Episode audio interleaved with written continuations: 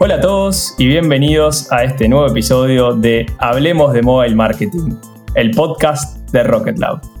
En este podcast hablaremos de tendencias, growth, estrategias y mejores prácticas, todo relacionado al mobile marketing.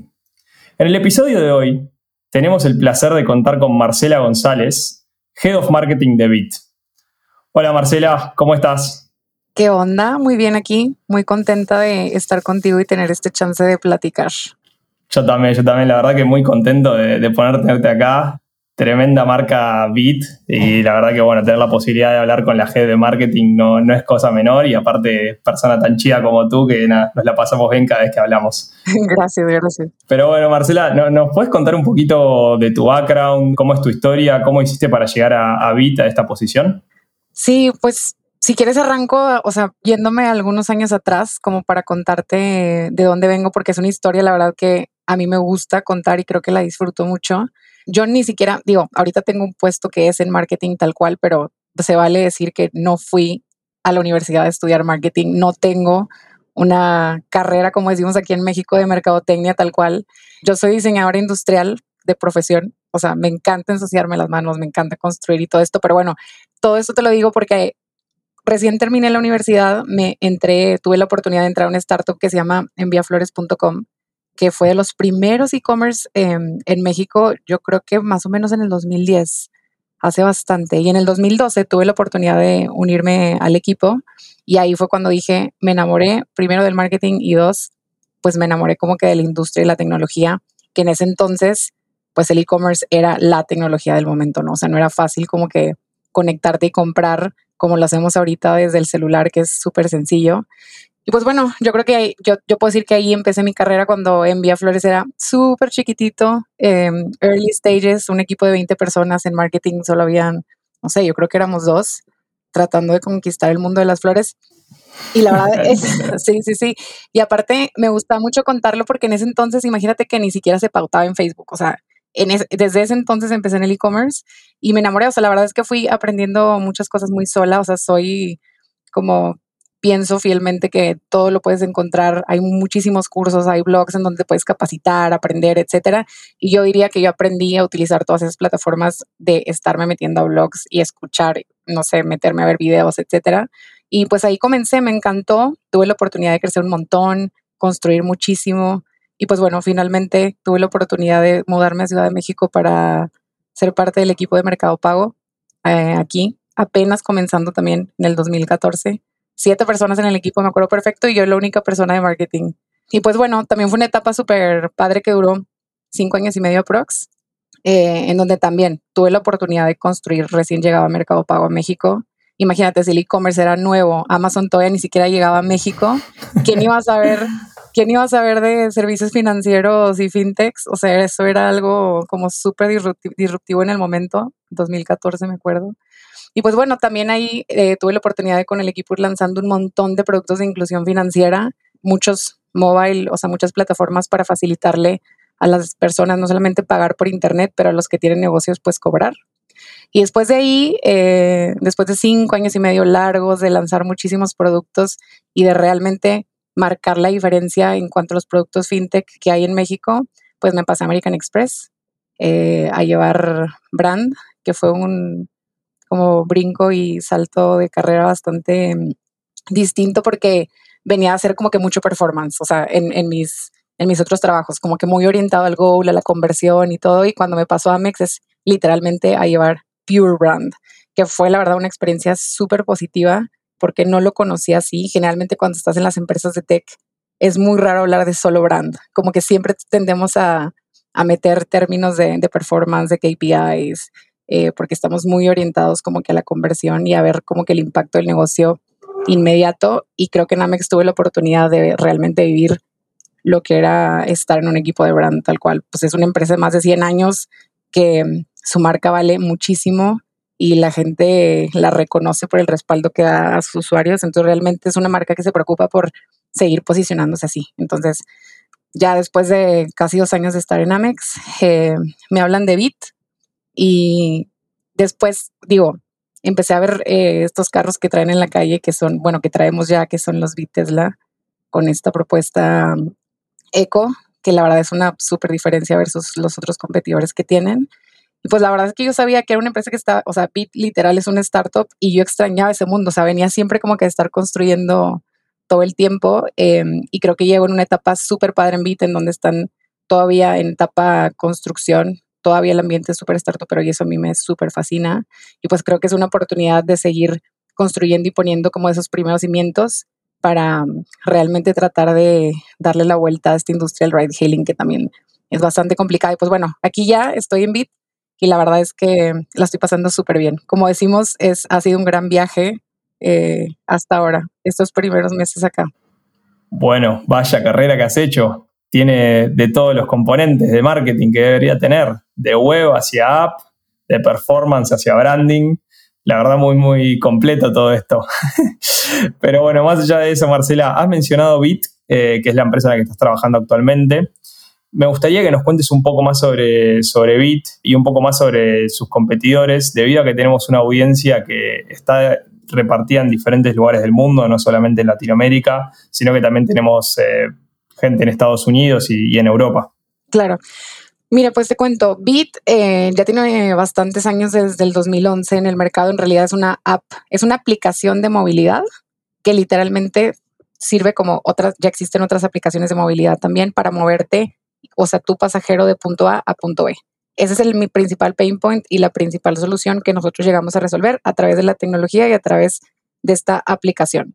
Entonces, ¿qué es lo que te permite no solamente a ti utilizarla como pasajero, pero también tenemos la otra aplicación que más del lado conductor, en donde le permitimos a todas esas personas que cuentan con un carro, un automóvil, subirse a esta plataforma a manejar y ellos recibir ingresos por todos esos viajes que los pasajeros les están pidiendo. O sea, eso se llama, bueno, la industria se llama ride hailing, tal cual. Entonces somos una aplicación de ride hailing de movilidad para poder traer una mejor experiencia de vida urbana en las ciudades que son como súper complejas, ¿no? Entonces, Bit arranca en Grecia en el 2011, eh, ya tiene algunos años en el mercado y eventualmente fue eh, abriendo también operaciones en varios países de Latinoamérica. Ahorita también está en Perú.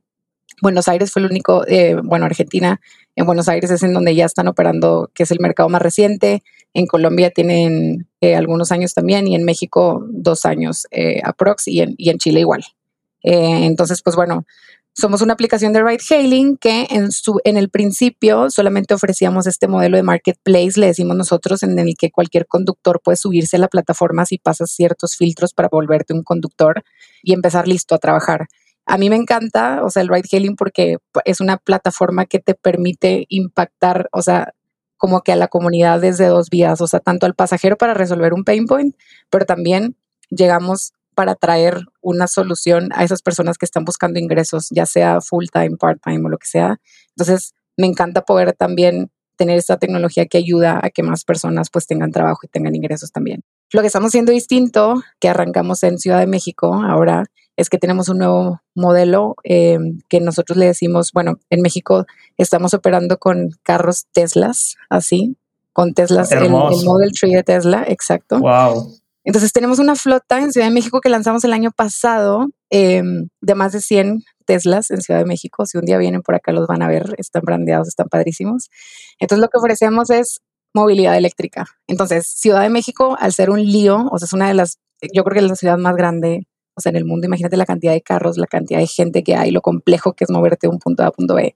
Y no solamente, o sea, eso, el nivel de contaminación que generamos, pues, eh, o sea, en la ciudad también es grandísimo.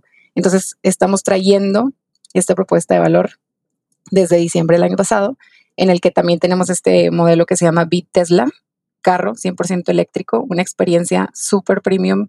La verdad es que muy distinta al ride hailing que, nosotros conocemos eh, tradicional. Y te voy a decir por qué. Porque el, nosotros desde Bit, nosotros lideramos y, más bien llevamos a cabo toda como la experiencia de toda esta flota que tenemos de carros de, de Bit. Entonces, nosotros somos responsables de, sumar a los conductores que son empleados nuestros también. Nosotros eh, diseñamos la experiencia desde que pides el Vitesla, desde que te subes, los 15 minutos que estás adentro del carro. O sea, de todo eso nosotros somos responsables de, cómo llevar a cabo esa experiencia total desde el momento en el que lo pides hasta que te bajas del, carro. Eh, y eso para mí es la principal propuesta de valor, al menos en Ciudad de México, que es un carro eléctrico super premium, en donde nosotros como marca te brindamos una super experiencia que la cuidamos y la blindamos a más no poder desde el momento cero. Qué lindo, qué lindo escuchar que trabajas para una empresa en la cual tiene impacto ambiental, impacto social, brindan trabajo y también ayudan a la movilidad urbana. La verdad que es una combinación difícil de rechazar, me imagino. sí. Pero, pero bueno, voy a volver un segundo antes a lo que dijiste anteriormente, ¿sí? Que pensando un poquito en tu, en tu carrera, ¿sí? En cómo es que fuiste evolucionando eh, tu carrera y cómo fuiste pasando de puestos tal vez más de performance en mercado pago a más de branding, ¿sí? Para, para Amex y para, bueno, para Bit en este momento. Quería saber qué fue lo que más te costó esa transición. Ay, pues fueron varias cosas. O sea, mira, para empezar, yo creo que después de tantos años de que vives en el mundo como de performance, de buscar el número, de buscar el KPI, o sea, de hablar de estos como acrónimos que nosotros los marqueteros conocemos del CPA, o sea, el CAC, o sea, todas estas cosas, pues claro que esa transición cuesta. Cuesta, ¿por qué? Porque los KPIs que tú sigues, o sea, en las, en las campañas que son más de brand, que son más como top funnel, son mucho más abiertos y sobre todo sí son más difíciles de traquear. O sea, creo que para mí ese fue un, un shock bastante grande porque cuando vienes de estas parte más como de performance, puedes tener la lectura inmediata de dónde, de dónde me está viniendo el clic, cuánto me está costando. O sea, puedes tener la oportunidad de testear absolutamente todo, de tener los resultados súper inmediatos. Y cuando te pasas al lado de brand, pues en realidad brand construye muy a largo plazo. Y el impacto a nivel negocio también lo ves no inmediato, pero al contrario, te toma meses, o sea, muchísimo. Y eso para mí, o sea, fue un shock como bastante fuerte porque tuve que aprender, pues uno, a ser más paciente, o sea, eso es lo primero que tuve que aprender, y dos, a tratar mucho de conectar eh, y de encontrar la forma de medir el impacto de brand en el negocio, de las campañas eh, top funnel. Ha sido muy difícil y no, y no te puedo decir que lo tengo todavía del todo 100% claro, que creo que esto es algo, es una gimnasia y que sigues aprendiendo en el camino, pero bueno, sí, para mí es eso, o sea, esa como ambigüedad y trabajar más a largo plazo con los objetivos que tienes o sea, para la parte de brand y de la marca es, es, es difícil, sí. Sí, sí, eh, me imagino que ese debe ser el peor challenge. Eh, yo también he pasado por eso y nada, cuando de repente te das cuenta que no puedes atribuir todo perfectamente como estás acostumbrado, es cuando se complican las cosas y no sabes qué respuestas dar. Pero bueno, se va aprendiendo que, es diferente el tipo de marketing que se hace y, bueno, hay que también entender justamente lo que decías vos, que es aprender a medir un poco también el impacto de branding en performance para también dejar tranquilos a, todo lo que sea el upper management y los equipos de finanzas y que entiendan que invertir en branding realmente es algo que sirve. Pero bueno, justamente eso me da pie para preguntarte algo que, tenía ganas de saber, que es cómo, cómo miden el impacto, digamos, de las campañas de branding en performance o en resultados. Lo hacen primero, la, primera pregunta es si lo hacen o no, y la segunda pregunta es qué métricas miden, qué miran, digamos, a la hora de hacer campañas de branding. Bueno, difícil pregunta, porque vamos. Total. Sí, o sea, tiene, es, es, bastante complejo explicar, pero yo te diría que desde brand, yo lo veo, o sea, literal es un embudo, o sea, para, para mí es un funnel, o sea, en la parte de arriba, literalmente nosotros, ahí es donde juega brand, que buscas todas estas métricas que son más como awareness de la marca, consideración, resonancia, o sea, que son como las métricas que para mí yo la traduzco me gusta decir que estas métricas son como el warm-up para una campaña de performance. ¿Por qué? Porque entre más das a conocer tu marca, entre más entregas estos mensajes de cómo quieres posicionar a, la marca, entre tu, posible mercado o audiencia a la que le quieres llegar, es como un warm-up a cuando ellos tengan la oportunidad de ver un ad que sea más orientado a la conversión, a buscar ese uso inmediato, esa transacción inmediata o esa conversión cualquiera que sea es más fácil que una persona que ya haya visto eso antes, conozca la marca y ya sepa qué, qué haces y cómo te resuelve cierto pain point o necesidad que tú tengas, es más fácil para ahí eh, hacer la conversión. Entonces, para mí los KPIs principales de brand, o sea, es eso, awareness, consideración, etcétera. Y claro que todo, todo esto va a depender del stage de la marca. O sea, si es una marca que apenas está lanzando, pues obviamente quieres dar a conocer la marca y eso pues es más awareness. Si tienes una marca que ya está súper consolidada en el mercado, pero quieres seguir posicionándote bajo cierto umbrella de mensaje, pues bueno, hablemos más de consideración. O sea, creo que depende mucho del stage de la marca. Para mí esos son los KPIs principales. que son los más abiertos. Claro que te puedes meter a 10.000 KPIs más si te metes en el mix de medios para ver cómo viene operando cada medio, para ver qué tanto recuerdan tus usuarios los mensajes que entregas, pero para mí eso ya es el performance tal cual de la campaña y del media mix que tú vas metiéndole pues a ese, a ese plan que, que tengas. Espectacular. Y a ver, nosotros desde, desde, el lado, digamos, de un pasado de performance tenemos como un foco bastante marcado, digamos, en tener diferentes herramientas para medir esto. Para medir estas, estas métricas de branding, digamos, ¿qué utilizan hoy en día ustedes? Pues la verdad utilizamos un chorro de plataformas que existen. Utilizamos plataformas como Nielsen, como Kantar, o sea, para medir todos estos como KPIs del lado de brand. Pero de nuevo, eso no quiere decir que las campañas que, que tienen objetivos de brand y de top funnel no veamos cosas como lo ven en performance, que son, ejemplo, no sé, engagement para social media o hablemos de CTR, o sea, cuánta gente, claro que nos interesa saber, o sea, al contrario, queremos que le den clic a nuestros anuncios lo que estás haciendo online, o sea, podemos testear también distintos tipos de mensajes para ver qué te performa mejor. Entonces, hay plataformas que te permiten medir más el 360 de lo que estás haciendo, o sea, desde el momento en el que arrancas, para que tengas bien claro cómo estás arrancando y a final de tu campaña, de tu primer flight, sean 12 semanas o sean 20 semanas, lo que sea, saber cómo te moviste de ese punto A, que era tu principio, a tu punto B, que es el final. O sea, para mí esas son las plataformas grandes que te permiten medir tu campaña como total, pero luego hay ciertos KPIs que vas midiendo durante la campaña, que también varía por cada tipo de medio, que te permite, uno, optimizar, porque claro que podemos optimizar desde el lado de brand también.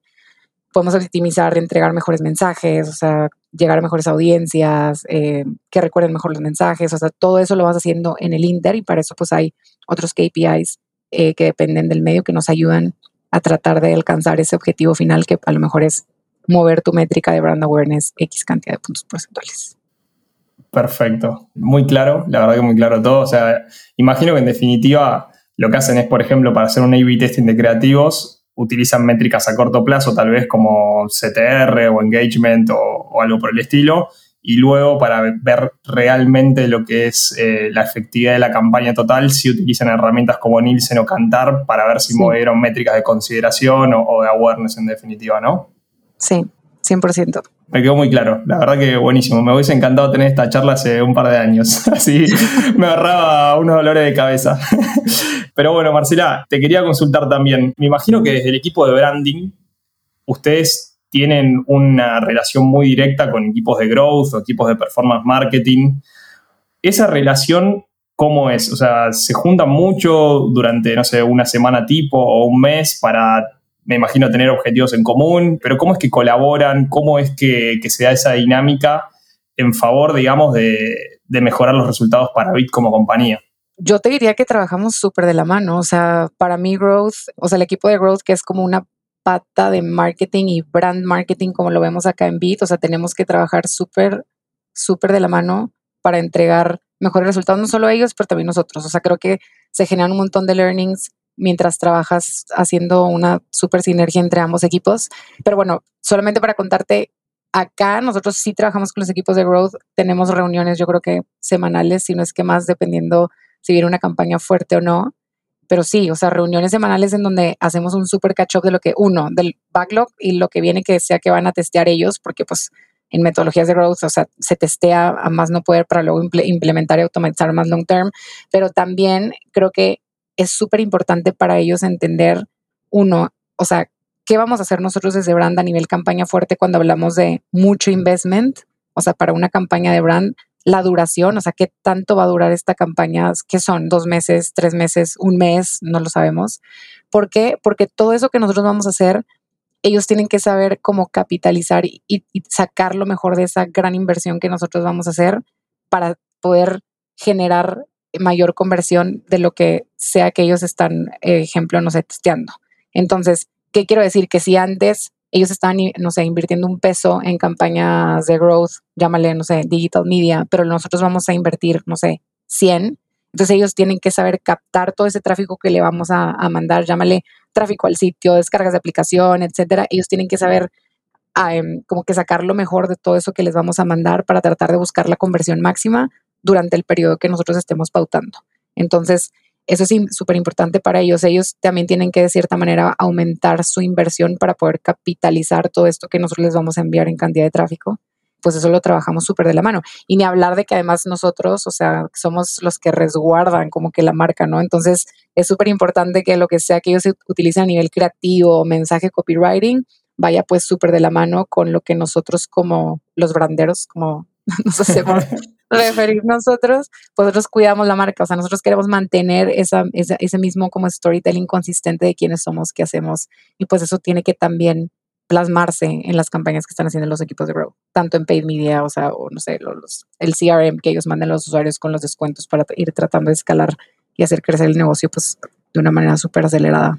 Espectacular. Eh, la verdad que muy, muy claro todo lo que, lo que me comentas. Creo que en general los equipos de growth todos trabajan así bastante de la mano con, con brand, pero bueno, muchas veces es como que se olvida esa comunicación sí termina habiendo problemas en, no sé, mensajes. Sí me, me, pasa con algunas marcas que veo que hay cierta desasociación y de repente, no sé, me, me, impacta un creativo de branding con ciertas características, cierto look and feel, y de repente me impacta un creativo de performance que es completamente diferente y me tira promociones en la cara de, de la manera más agresiva posible.